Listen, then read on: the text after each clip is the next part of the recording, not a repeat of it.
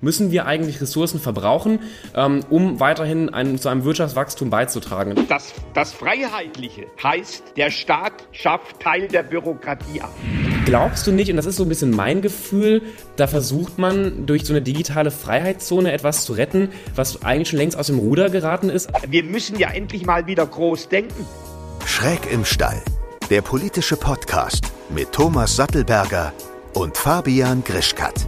Willkommen zurück bei Schräg im Stall, dem politischen Podcast, dem Clash der Generation. Heute wie immer hinter dem Mikrofon Thomas Sattelberger, ehemaliger Topmanager und mittlerweile Bundestagsabgeordneter der FDP und meine Wenigkeit, Fabian Grischkat, ähm, Moderator, Influencer und Aktivist. So langsam eigentlich könnte man meinen, ich hätte diese Sätze auswendig drin, aber immer wieder gerate ich so ein bisschen ins Stocken äh, und neige dazu, mich zu versprechen und zu sagen, irgendwie Thomas Sattelberger Influencer und merke dann so, nee, das, äh, das kommt irgendwie nicht hin. Wie ist es denn? Würdest du mich als Influencer bezeichnen?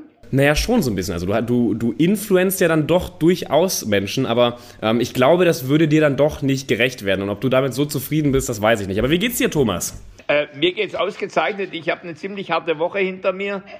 Ähm, wir, wir, reden ja heute über die, die, die humane Marktwirtschaft. Das klingt ja wunderbar, aber das war Schwerstarbeit und du warst mit dran beteiligt, Fabian.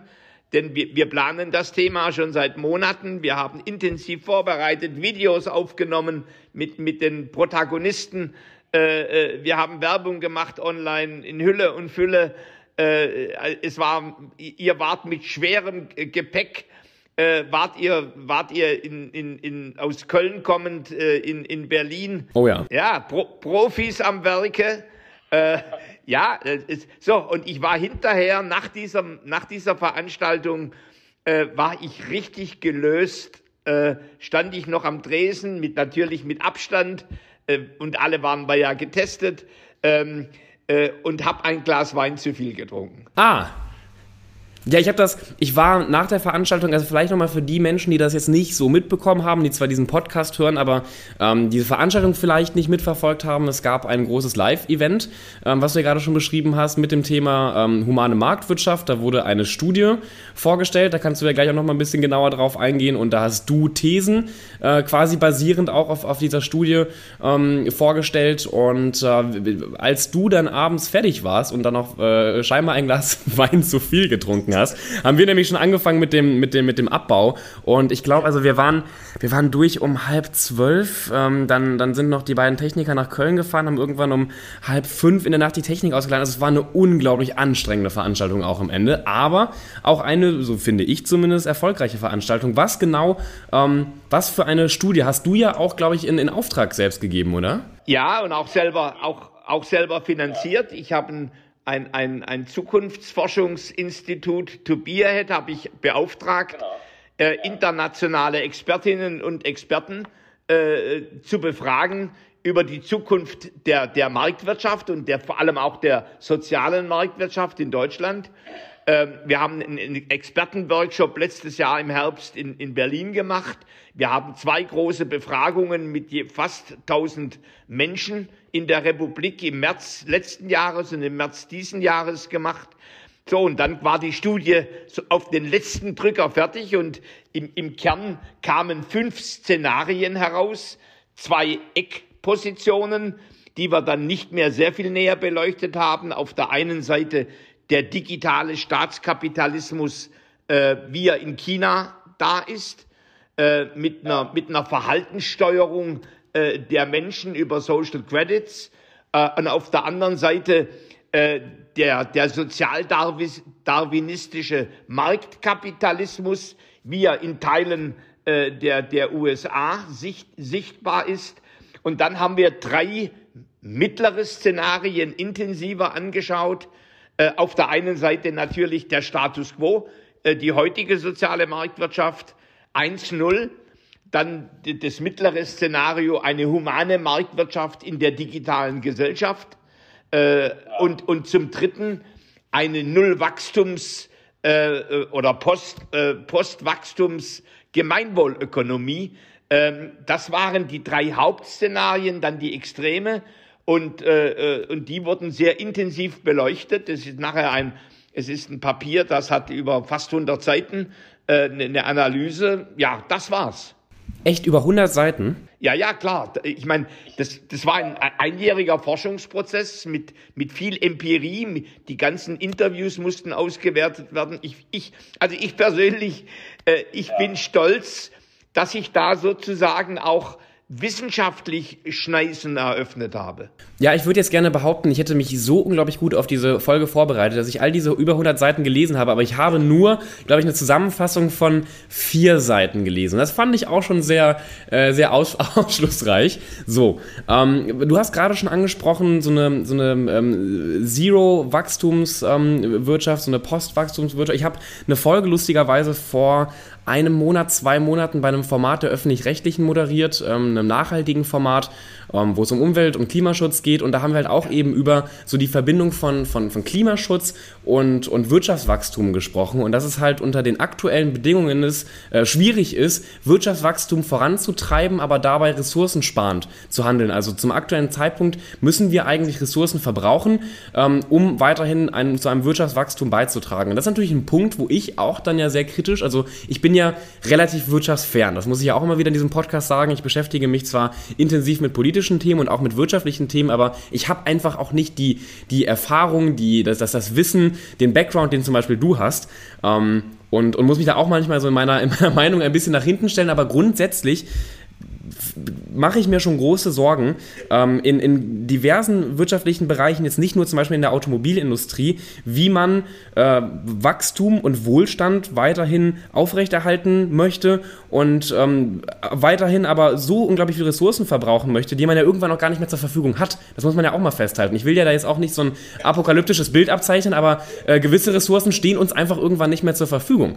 Und deswegen finde ich persönlich so eine, so eine, so eine Nullwachstums-Herangehensweise äh, erst einmal gar nicht, also klingt in meinen Augen gar nicht, äh, in meinen Ohren, klingt in meinen Augen, klingt in meinen Ohren gar nicht so verkehrt. Oder wie siehst du das? Ja, ja gut, aber du hast, wie, wie üblich bei schwierigen, komplexen Themen, hast du äh, wahrscheinlich ein Dutzend Perspektiven drauf. Ich möchte nur drei, ne möchte nur drei nennen. Äh, wir haben wahrscheinlich zwei Drittel der Weltbevölkerung, die, die hungrig darauf ist, das nachzuholen, was die Industriestaaten, die hochentwickelten, geschaffen haben. Jetzt weniger an der Technik, sondern an Wohlstand, äh, an, an, an, an Perspektive, an Arbeit, an, Hunger, an Hungerlosigkeit. Das ist die eine Sache. Das heißt, deswegen, deswegen wird, wird ein, wenn du Chinesen fragst äh, äh, oder Philippinen äh, und, und sagst null Wachstum, da werden die dich mit großen Augen angucken. So, das ist, das ist die eine Perspektive, dass, wir, dass es sich leicht redet, äh, wenn du sozusagen aus einem passablen äh, sozialen Zustand heraus auf, auf die Welt guckst. Das zweite Thema, da bin ich, da bin ich bei dir, äh, dass im Grunde äh, äh, äh Wachstum heute noch überwiegend, weil wir viel zu wenig im, im Bereich des Kreislaufs, im Bereich des Recyclings und so weiter und, unterwegs sind, äh, dass, dass das Wachstum äh, äh, häufig zu mehr Ressourcenverbrauch führt. So, und es kommt aber noch eine dritte Perspektive. Ähm, das, und und äh, ich habe ja dann im, im, im Podcast von Planet, People und Profit gesprochen. Da wollte ich gerade auch drauf eingehen, ja. Aber, aber der, der Punkt ist, äh, um, um, die, um, den, um die Bekämpfung der Klimawende hinzukriegen, um, um den Planeten menschenfreundlich zu erhalten und lebenswert. Äh, nicht nur für den Menschen, sondern auch äh, für Natur, für Tiere, was auch immer. Äh, brauche ich im Grunde Profit, um die Investitionen in den Klimaschutz überhaupt zu tätigen. Na, wenn, man, wenn, man, wenn man sich überlegt, dass, dass die, die Braunkohle, äh, die, die, die 2038, aber möglicherweise früher äh, in, in der Lausitz aufhört, da gehen, da fließen 50 Milliarden rein. Also die 50 Milliarden müssen irgendwo erwirtschaftet werden. Und, und das ist die dritte, die dritte Perspektive. Die fließen ja nicht in den Geldbeutel eines zigarrenrauchenden Kapitalisten, äh, sondern die fließen in Forschungseinrichtungen, in, in, in Hochschule, in, in, in Neuansiedlungen, vieles andere mehr. Ja, aber da muss ich ehrlich sagen, bin ich mir nicht so sicher. Da bin ich mir also, ähm, du hast es ja auch schon oft, du hast ja auch oft von den drei Ps gesprochen, wie gesagt, äh, People, Planet, Profit. Und mich hat das immer ein wenig verwundert, da ich in meinen ähm, klimaschützerischen Kreisen diese äh, Wörter so nie wirklich gehört habe. Also ich höre ganz oft ähm, Liberale über People, Planet, Profit sprechen, aber ähm, WissenschaftlerInnen im, im nachhaltigen Bereich, im, im Klimaschutzbereich, aber auch äh, PolitikerInnen von den, von den Grünen, höre ich sowas selten sagen. Und ähm, wenn ich da mal ganz, wenn ich da mal ganz banal rangehe, wenn doch das, das ähm, Wohl der, der People, das Wohl der der, der, Menschen gesichert ist durch diesen People-Punkt und wenn der Planet auch scheinbar nicht komplett untergeht, wozu braucht es denn dann wirklich Profit? Also brauchen wir das wirklich? Geht das nicht wirklich nachher nur in die, in die Unternehmen oder dann am Ende auch wirklich in den Geldbeutel von ein paar wenigen? Ich erinnere daran, dass zum Beispiel 2020 das Vermögen in der Corona-Krise ähm, von den Superwohlhabenden in Deutschland von 300 Milliarden auf 390 Milliarden gestiegen ist. Also am Ende geht der Profit doch nicht wirklich in die Innovation, von denen du sprichst. Ja, aber, aber was ist denn, wo ist denn das Vermögen angelegt? Ja, jetzt kommst du wieder mit Maschinen und in den Unternehmen, aber. Entschuldigung, äh, war ich zuerst mal die erste Antwort, warum bei euch äh, Klimaaktivisten das Thema Profit nie auftaucht? Weil ihr keine Ökonomie gelernt habt. So, das ist im Grunde, das, ja, jetzt rede ich, jetzt Augenblick mal, jetzt, jetzt, jetzt, weil ihr keine Ökonomen, solide Ökonomie bei euch drin habt. Ja, deswegen frage ich ja so naiv. Ja, das, ja, und das ist das Gleiche, wie wenn, wenn du im Grunde äh, in, in Corona nur Epidemiologen hast, und, und niemand, der Psychologie hat und, und, und, und, und nachfragt, was macht das mit der Psyche der jungen Generation.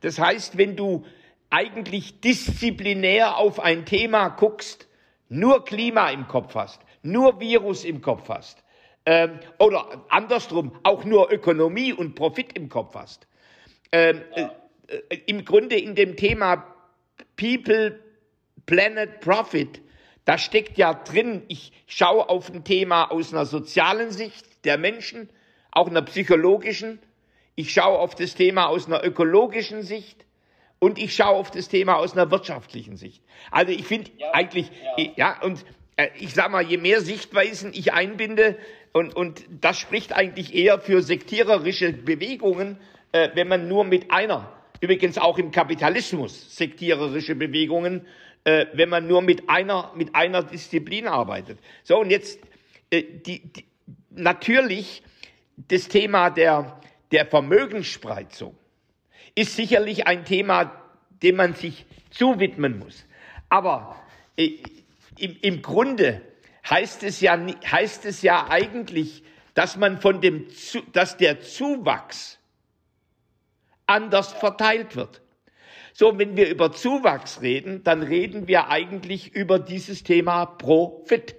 Und Profit ist ja eigentlich ein wunderschönes äh, äh, Wort, äh, das, das ist nur ideologisch überlagert, denn das heißt, ökonomisch gesehen, ich habe Umsatz, Umsätze, die ich tätige, ich habe Kosten, die mir dabei anfallen und Umsätze minus Kosten, wenn das größer als Null ist, ist es Gewinn. Wenn es kleiner als Null ist, ist es Verlust. Ja, so, so weit komme ich wirtschaftlich auch noch mit. Ja, aber so, jetzt, jetzt hast du Folgendes. Jetzt hast du Maschinen, riesige, milliardenschwere Maschinenparks in einer Wirtschaft. Diese Maschine wird jeden Tag älter. Äh, so, das nennt man dann, und betriebswirtschaftlich gibt es Abschreibungen. Das heißt, irgendwann ist diese Maschine auch so obsolet, dass sie nicht mehr läuft und ich muss eine neue kaufen. Und ich muss im Grunde Gewinne erzielen, um sozusagen wieder zu reinvestieren, um überhaupt meinen Maschinenpark in der Wirtschaft zu erneuern. Das heißt, der, der, der, Gewinn, der, der Gewinn ist sozusagen elementar, damit wir nicht im Wohlstand Stück für Stück runterfahren. Ich war, ich war bei deiner Veranstaltung ja eher auf der technischen Seite und ähm, konnte dem Inhalt nicht zu 100% immer folgen, aber ich habe gemerkt, dass gerade auch bei dem Punkt People, Planet, Profit, äh, vor allem beim letzten Profit, auch die äh, Barbara Unmüßig. Ja, von den Grünen, ja. Genau, beziehungsweise im, ich glaube seit 2002 im Vorstand der Heinrich-Böll-Stiftung sitzt.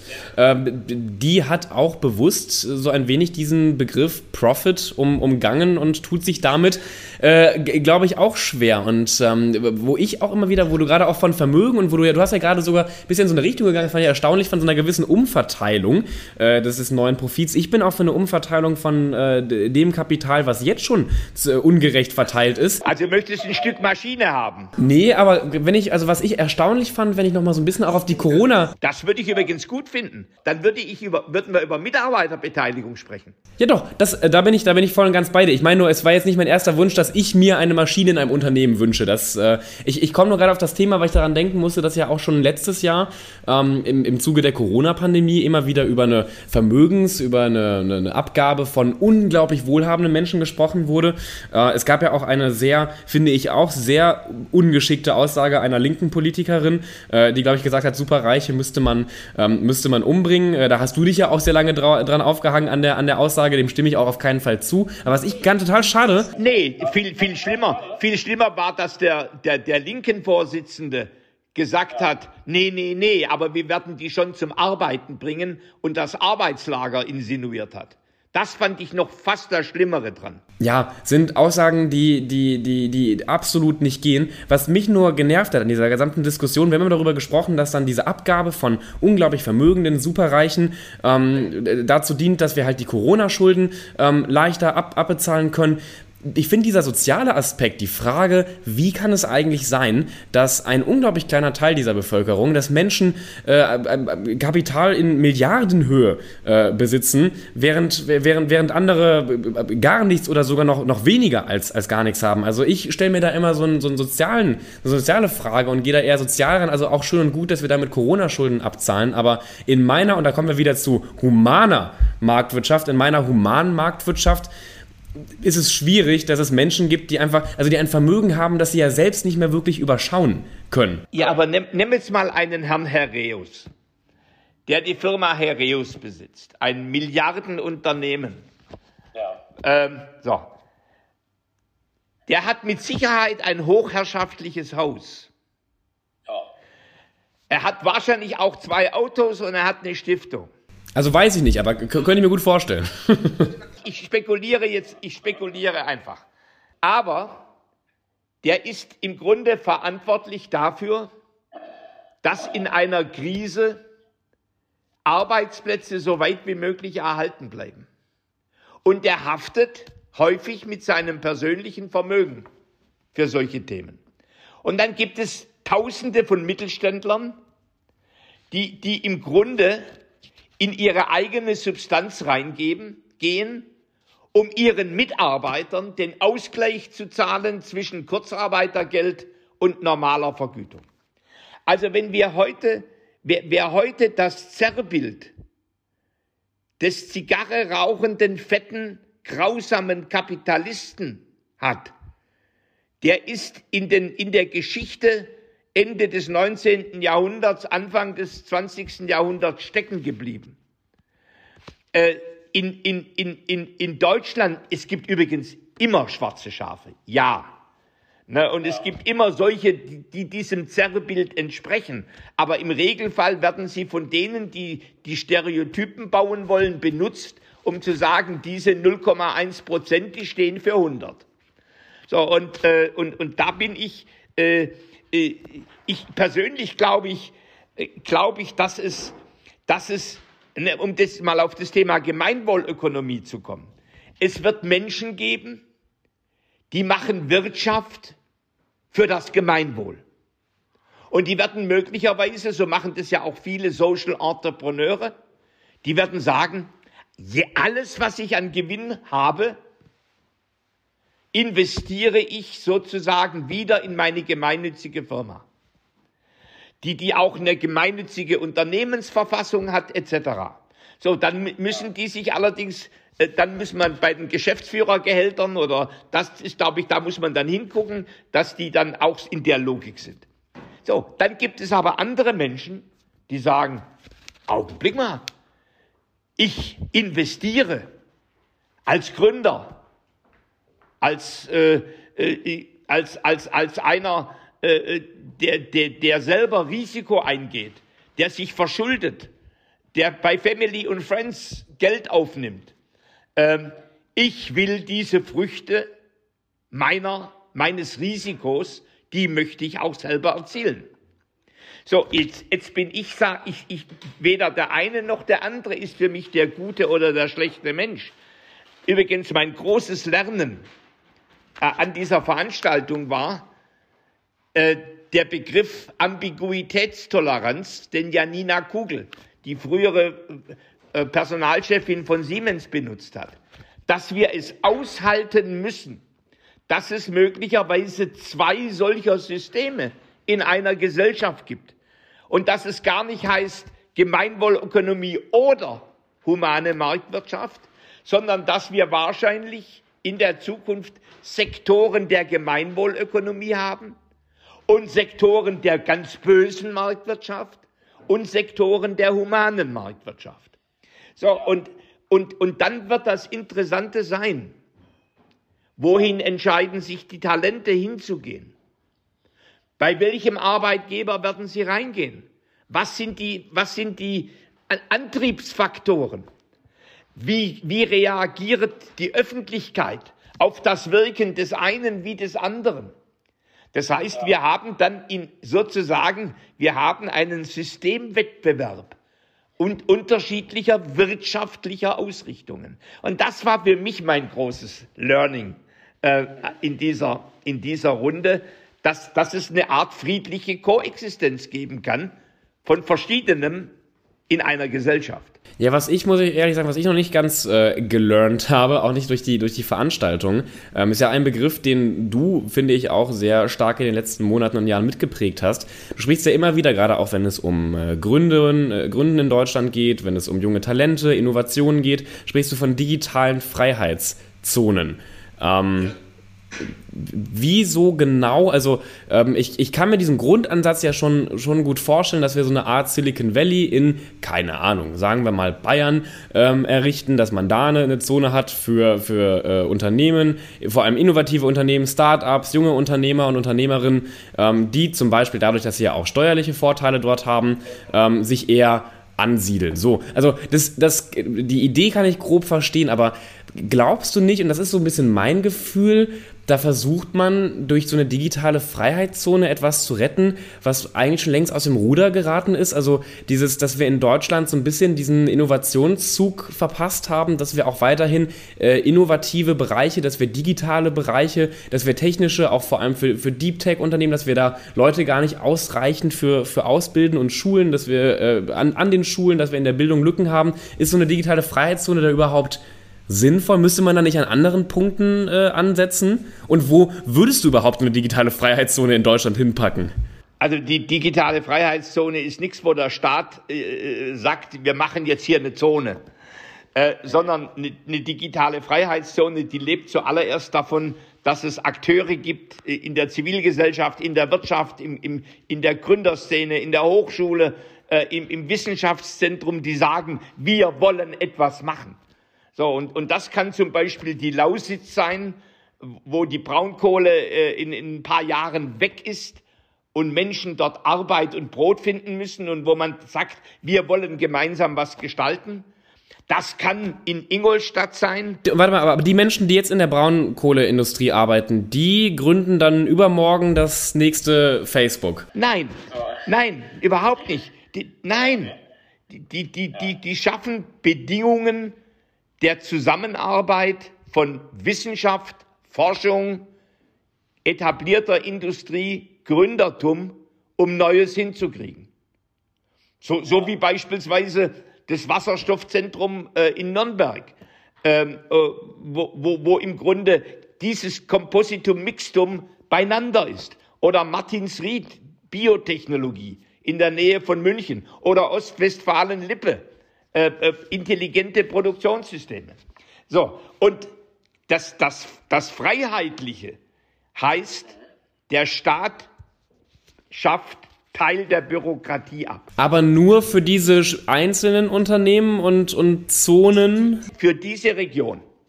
Ist übrigens, äh, ja, lass mich, lass mich jetzt, das ist ein komplexes Thema. Äh, das ist ja nichts äh, Neues. Ähm, man, da braucht man auch nicht nach Shenzhen gucken in China, äh, sondern das gibt es in England seit vielen Jahren. Ganz, ganz tolle Wachstumsbereiche im Bereich der Biotechnologie, der künstlichen Intelligenz. Das gibt's in Südfrankreich zwischen Nizza und Cannes. 4000 Firmen, äh, über 40.000 äh, Techies, Männer, Frauen, äh, junge und alte, ähm, die, die dort äh, sozusagen an Innovation arbeiten. Und das gibt's übrigens auch in Polen. Äh, die haben als simple verlängerte Werkbänke, Technologieparks angefangen und sind heute zum, zum Teil Hightech. So, und, und andere Regionen in der Republik sind vielleicht im Tourismus stark. Und dann müssen, müssen dort Wege gefunden werden, wie man sozusagen dort pulsierend und revitalisierend äh, denn ich bin ja für eine Gleichwertigkeit der Lebensverhältnisse. Aber gleichwertig heißt nicht gleichartig. So, und, ja. und, und dann haben wir wirklich ein, weiß nicht, in Deutschland 30, 40 solche digitale Freiheit, Freiheitszonen. Das geht bis rein nach Jena. Du, also, ähm, also Polen hat vielleicht auch digitale Freiheitszonen, Polen hat aber auch äh, zum Beispiel LGBT-freie Zonen. Also vielleicht sind die technisch äh, mittlerweile ein wenig fortschrittlich, aber was ihre gesellschaftliche, äh, oft auf gesellschaftliche Ansichten angeht, ist Polen manchmal sehr äh, rückläufig. Das, ähm, das, also da, da würde ich auch nicht, also in einer digitalen Freiheitszone, die gleichzeitig eine, eine, eine LGBT-Freiheitszone ist, würde ich nicht wohnen, dann kam ich nur gerade zufällig drauf. Ja, aber was, wird, was ist das jetzt für ein Argument, Fabian? Pass auf, ich wollte ich wollte auch weiterreden. Was, das war ein dummer Spruch. Das war ein, ich kam nur gerade drauf, äh, weil Polen jetzt auch für mich als, als junger Unternehmer nicht so das Top-Land äh, zum, zum Ansiedeln wäre. Ja, aber wie sieht es dann mit Südfrankreich aus? Was hast du da für einen Spruch? Ich habe da gar keinen Spruch, lass mich mal ausreden. Oder England, was hast du da für einen Spruch? Äh, komm, gar keinen Spruch, wie gesagt, lass mich mal ausreden. Ich, ähm, ich mache mir nur Sorgen, wenn du von, von Freiheitszonen sprichst, wenn du von der Lausitz sprichst. Also zum Beispiel, ich komme ja aus NRW, dann würde ich sagen, komm, packen wir mal in, in NRW irgendwie eine, Freie, äh, eine digitale Freiheitszone rein. Ähm, da gibt es ja auch viele Unternehmen, da gibt es ja auch eine große Industrie, äh, da gibt es auch eine große Kohleindustrie, also auch viele ähm, Arbeitsplätze, die in den nächsten Jahren irgendwie transformiert werden müssen. Dann kommt der Armin Laschet und sagt, super, ich komme ja auch aus Aachen, äh, packen, packen wir da doch eine digitale Freiheitszone hin. Und auf einmal steht da irgendwie Bayern, die sagen, ja, wir wollen das auch und warum kommt, kommt da eine hin? Dann hast du ähm, gerade Bundesländer im, im, im Osten Deutschlands, da hast du die Lausitz, die vielleicht dann gar keine digitale Freiheitszone wird. Also wie verteilst du diese Zonen denn gerecht? Also ich kann mir vorstellen, dass da irgendwann auch wieder ähm, ja, so eine, so eine Spaltung stattfindet. Dass äh, angenommen, wie gesagt, man packt jetzt irgendwie in NRW so eine riesen Freiheitszone hin, alle neuen Deep Tech Startup Unternehmen, die setzen sich jetzt in, äh, siedeln sich in NRW an, ähm, dann hängt man doch auch wieder andere Regionen ab oder ist das nicht der Fall? Also erstens sind heute schon Regionen abgehängt. Ja, die ja. interessante Frage, die du gar nicht stellst, weil du pessimistisch denkst, ist. Ich denke nicht. Äh, doch, doch, Entschuldigung dann hättest du anders argumentiert. Du hättest nämlich sagen können, lass mich doch mal ausreden. Du hättest ja auch sagen können, wird, wird Spaltung verringert? Wird Spaltung verringert? Wäre ja auch eine interessante Frage. So, zweitens. Ja, aber dann, dann stelle ich die Frage. Es kann ja, es kann ja nicht, es kann ja nicht so sein, dass man sagt, wenn es schon Spaltung gibt, dann lieber alle hinten dran. Weil natürlich was total unterschätzt wird. Wenn du sozusagen eine pulsierende Region hast, welche Konsequenzen das für eine gesamte Volkswirtschaft hat. Weil natürlich die gesamten Zulieferer äh, sind ja dann in der gesamten Republik. Da gibt es Wachstum, Aufträge, äh, neue Innovationsimpulse. Das heißt, das Thema der Cluster, und äh, das haben die, die Amerikaner sehr früh erkannt. Äh, nicht nur mit dem Silicon Valley, sondern auch mit der Biotech-Szene in Boston, äh, mit, mit dem ganzen Thema der künstlichen Intelligenz in New York äh, und, und vieles andere mehr, äh, aber auch in, in mittelgroßen äh, Städten. Die, dann haben es die Chinesen erkannt. Dann haben es die Engländer seit 20 Jahren erkannt. Nur wir Deutschen nicht. dass, dass du tatsächlich mit solchen Clustern, die blühen und gedeihen, richtig wie wenn du einen Stein ins Wasser wirfst, Wellen schlägst. Und, und sozusagen ganz viel über die Region hinaus befruchtet wird. Also wenn ich, wenn ich, wenn ich jetzt äh, äh, rund um Aachen digitale Freiheitszone errichte, profitiert die Lausitz auch davon? Möglicherweise ja. Ja klar. Also das, das, das hat jetzt, äh, das, das hat jetzt mit der Frage möglicherweise, äh, wenn, wenn, wenn, wenn die RWTH Aachen äh, und, und um Aachen herum, wenn die das Thema alternative Antriebssysteme industriell treiben, was, was ja schon mal ansetzt, wo ja schon mal Ansätze da waren mit dem E-Scooter. Ähm, äh, dann könnte möglicherweise ein Forschungsinstitut ähm, in, in Cottbus, das auf dem gleichen Feld forscht, natürlich, oder in, in, in eine Firma, die da tätig ist, äh, denn das, da wird ja auch über die, das gleiche Thema nachgedacht, dann hast du Verbundeffekte. Ja, das nennt man, das nennt man, Skal, das nennt man Skaleneffekte. Mhm. Woran, ich, woran ich die ganze Zeit schon denken muss, ist so ein bisschen das, das Tesla-Werk in, in Brandenburg von, von, von Elon Musk, ähm, wo man ja auch in, Anführungszeichen oft von dem Beginn des zweiten äh, Silicon Valley hier in Deutschland ähm, spricht. Wie betrachtest du, wir haben ja schon mal eine Folge auch über dieses Tesla-Werk gemacht, das ist mittlerweile aber über ein Jahr her. Ähm, wie schätzt du da momentan den, den aktuellen Stand an? Also glaubst du zum Beispiel, dieses, dieses Tesla-Werk in Brandenburg ist so der erste Schritt in eine digitale Freiheitszone? Also nicht in den Silicon Valley. Wir Deutschen neigen dazu, gleich uns gleich zu überziehen. Äh, wir, wir werden dann immer gleich Weltspitze, obwohl wir noch gar nicht angefangen haben. Ähm, ja. ja. nein, das muss man ja auch, das, das ist, ja, wir, wir, wir, wir geben den, den, die, den, die, die Begriffe spiegeln nicht mehr die Realität wie, wieder. Nein, aber, aber wir haben, du hast natürlich eine, eine äh, na, natürlich kommen große Automobilzulieferer, machen dort Forschungszentren, Natürlich werden, wie üblich, werden Lieferanten nicht nur äh, von weit weg liefern, sondern auch schauen, dass sie Dependancen haben äh, in dem Werk. Dann für äh, in der Betrachtung eines Elon Musk äh, ist, ist, ist der Weg äh, von, von, von der Fabrik nach Berlin äh, zur Technischen Universität in Klacks. Das sind, das sind ein paar Dutzend Kilometer, Punkt. Ähm, ja das heißt, das sind, das sind im, im Grunde, denkt denk der in, in einer Innovationsregion. Äh, und, und kluge, kluge Leute denken dann ähnlich mit. Und wie lang dauert sowas? 20, 30 Jahre. So, und, und dann, dann die interessante Frage heißt, äh, wie, wie gelingt es wirklich tolle Leute äh, aus Berlin Mitte dann dahin zu bekommen? Ist die Infrastruktur gut ausgebaut? Haben wir dann möglicherweise in zehn Jahren äh, Flugtaxis, äh, die, die, die in einer ganz anderen Art und Weise äh, den Transport organisieren, wie auch immer. So, ja. und, und, und wie, wie angenehm ist es eigentlich dort? Ähm, ist, ist, das, ist das eine, eine Gegend, wo man äh, gerne auch mal länger bleibt oder wo sich Menschen auch ansiedeln?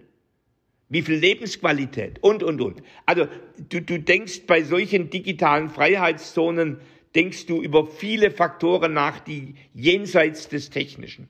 Ja, ja, von einem, über ein Flugtaxi würde sich auf jeden Fall auch äh, Dorothee Bär und aber auch Frank Thelen freuen. Ähm, die sind da ja auch ganz, ganz heiß hinterher. Ich muss ehrlich sagen, ähm, so, so, ein Flugtaxi, ob das wirklich die Lösung, die Mobilitätslösung ist, ich weiß nicht, aber ich fände es auch super cool, mal in so einem Flugtaxi das zumindest mal auszutesten und zu fliegen. Was ich gerne noch. Ja, ich ich habe ja mal den Vorschlag gemacht eines Hyperloops. Also äh, von, von Frankfurt oder nach Berlin. Ja. Also wir müssen ja endlich mal wieder groß denken. Wir haben ja in Deutschland, wir haben ja in Deutschland verlernt, groß zu denken. Und wenn wir es mal tun, wie beim Flughafen Berlin oder bei Stuttgart 21 geht's in die Hose. Oder beim Digitalpakt Schule. Aber wir müssen wieder lernen, groß zu denken und auch Megaprojekte tatsächlich zu bewältigen. Da stimme ich dir auch grundsätzlich vollkommen, vollkommen zu, aber bei diesem großen Denken müssen natürlich auch alle mit, mit inkludiert werden. Und das wäre noch meine Frage. Ähm, wir gehen auch schon so ein bisschen zum Ende des Podcasts, ähm, aber die, die mich auch, beziehungsweise ich fand, die waren nicht genügend repräsentiert, wenn ihr, ihr habt ja über humane Marktwirtschaft gesprochen und dieses, dieses Humane, dieses Menschliche zum Beispiel. Welche Rolle spielt der Diversität in der humanen Marktwirtschaft? Also werden Unternehmen wirklich diverser und toleranter oder ähm, hat man weiterhin große Sexismus- oder Rassismusprobleme? Wie ist denn da deine, deine, deine Einschätzung? Also ich würde mir natürlich ähm, auch, auch da wieder eine positive Bewegung, ich meine, du hast ja selbst in deinen Top-Manager-Zeiten ähm, in, in zumindest gewissen Bereichen, wie zum Beispiel in dem, in dem Bereich äh, Frauenquote und Frauenanteil in Führungspositionen, ähm, da hast du ja auch schon einiges äh, und auch Großes bewegt. Wird sich das weiterhin in eine positive Richtung entwickeln oder müssen da auch noch mehr Weichen gestellt werden? Wie siehst du das? Äh, eines, für mich ist klar, ein, ein Land ohne Diversität entfaltet keinen Magnetismus für Talente. Das heißt, die Wirtschaft muss diverser werden. Nicht nur die Wirtschaft, auch der Schulhof. Ja, klar, klar. Ja, ja, ja. Ich meine, wir reden ja hier von der humanen Marktwirtschaft, also jetzt nochmal wieder so ein bisschen auf Wirtschaft, auf Unternehmen. Ja, aber die, human, die, die humane Marktwirtschaft ist, ist, ist ein sehr breiter, auch gesellschaftlicher Begriff, nicht nur ein ökonomischer Begriff. Die soziale Marktwirtschaft ist ja auch heute, hat eine große gesellschaftliche Dimension. Und, und das Thema Diversität äh, ist, ist ein Schlüsselthema. Aber Diversität ohne Inklusion kannst in der Pfeife rauchen. Schon gesagt. Ja, ja du, du, brauchst im Grunde die, die Teilnahme und die Teilhabe. Äh, Teilnahme ist, dass ich mich aus meinem Ghetto rausbegebe. Ja. Äh, und Teilhabe heißt, dass ich die Chance eröffne. Dass, wenn sich jemand bewegt, er mitmachen kann oder sie mitmachen kann. Oder dass zuerst geöffnet wird und dann animiert wird, wie auch immer. Also das, das, Thema Diversität ist für mich eine Schlüsselfrage und äh, das, das wird auch beispielsweise in einer Lausitz. So, und da, und da wird es auch Konflikte geben. Denn, denn natürlich hast du, in, in, in, hast du ein starkes AfD-Wählertum äh, in einer Lausitz. So, dann willst du jetzt plötzlich Wissenschaftlerinnen und Wissenschaftler aus aller Welt äh, für, für neue Ökonomie und, und für die Wissenschaft herholen. Also das, das muss sozusagen dort, dort müssen wir immer wieder auch Zukunftspakte schließen können, nicht nur im technischen Bereich, sondern auch äh, im Bereich des, des Humanen. Müssen, müssen wir das dann verstecken? Also zum Beispiel, wenn wir jetzt einen ähm, Wissenschaftler oder eine Wissenschaftlerin einladen, zum Beispiel aus den USA oder aus welchem Land auch immer, und die schaut sich so ein bisschen die Lausitz da an und auf einmal geht die an so einer Querdenken-Demo vorbei. Ähm, müssen wir da groß irgendwas vorhalten, dass sie nicht abgeschreckt werden oder? die, die, erstens müssen erstens äh, schauen sich Wissenschaftler, und ich spreche mit einigen, die, die, die dann auch sagen, ich, ich gehe wieder zurück nach Indien oder ich gehe zurück in die USA oder ich gehe nach England, weil es da besser ist. Ähm, die, die, es lässt sich ja nicht abschirmen. Äh, und, und das ist ja mit ein Grund, äh, warum Teile Deutschlands äh, keine qualifizierte Einwanderung haben äh, gerade in vielen Teilen Osten, im, Osten Deutschlands, da, da, da gehen Wissenschaftlerinnen und Wissenschaftler in, zum, zum Teil überhaupt nicht gern hin oder gar nicht. Ja, ja ungern, ja. ja. Ähm, die wissen sehr genau, was los ist in diesem Lande. Äh, CNN äh, ist, ist überall zu sehen und äh, da, da weiß man, was in Deutschland passiert. So, äh, also insofern müssen wir uns ändern, damit der Talentmagnetismus größer ist. Ja, also da, auch da stimme ich dir ähm, vollkommen zu, sehe ich, sehe ich, sehe ich genauso. Ähm, ich schaue gerade auch wieder, wieder auf die Uhr und wir kommen so ein bisschen zum Ende des Podcasts. Was würdest du denn, also ich meine, deine, deine Thesen sind ja auch unglaublich ähm, umfangreich. Ähm, schaffst du es noch einmal für unsere Zuhörer und Zuhörerinnen, ähm, deine Aussichten für die, für, die, für die Wirtschaft, für die humane Marktwirtschaft in den nächsten äh, Jahren und Jahrzehnten, also wohin werden wir fahren, beziehungsweise wohin sollten wir uns vielleicht auch äh, entwickeln? Manchmal braucht, muss man ja auch sich abgrenzen. Ich glaube, es gibt ja inzwischen viele, die sagen, wie toll China alles meistert. Also dieser, dieser, äh, diese Verhaltensdiktatur äh, mit, mit staatlichen Unternehmen kann nicht der Weg sein. Ähm, ich, ich, glaube auch, äh, dass Silicon Valley mit, mit, schon mit, mit Raubtierkapitalismus, nicht alle, aber nicht wenige, äh, wo das Thema People überhaupt nicht da ist, das kann auch ja. nicht der Weg sein, sondern wir müssen da äh, unseren, unseren eigenen Weg finden. Äh, der, der wird aber nicht, der, der wird mit den Zutaten Diversity, Talent, Bildung, ähm, mehr Einkommensgerechtigkeit, äh, also weniger Spaltung. Also das wird, sind alles Momente, die da mit, mit dazukommen. Aber es wird nicht gehen ohne Profit. Ähm, ich, ich, ich freue mich über jedes genossenschaftliche Unternehmen, das wächst und gedeiht. Aber ich freue mich über ISA Aerospace, das jetzt statt zwölf Leuten 120 beschäftigt und die Chancen hat 1200 zu beschäftigen. Da freue ich mich noch mehr, äh, weil da eine ganz andere wirtschaftliche Skalierungskraft da ist. Da, da finden junge Menschen aus Deutschland oder die nach Deutschland kommen Arbeit und Brot. Sie helfen, dass der Bäcker und der Schuhmacher um die Ecke mehr verdient und die Schneiderin ähm, und die Ärztin na, das, das, das, das fließt ja wirklich und diese, diese, wir, wir vergessen häufig dieses ganze Wirken eines, eines Steinwurfs ins Wasser äh, auf den Rest. Also das Thema People, Planet, Profit, ich, ich stehe dazu, es muss in Balance sein. Ähm, ja. Das Thema Planet war lange Jahre nicht im Visier. Deswegen darf es auch heute deutlich stärker kommen. Da gibt es massiv Nachholbedarf.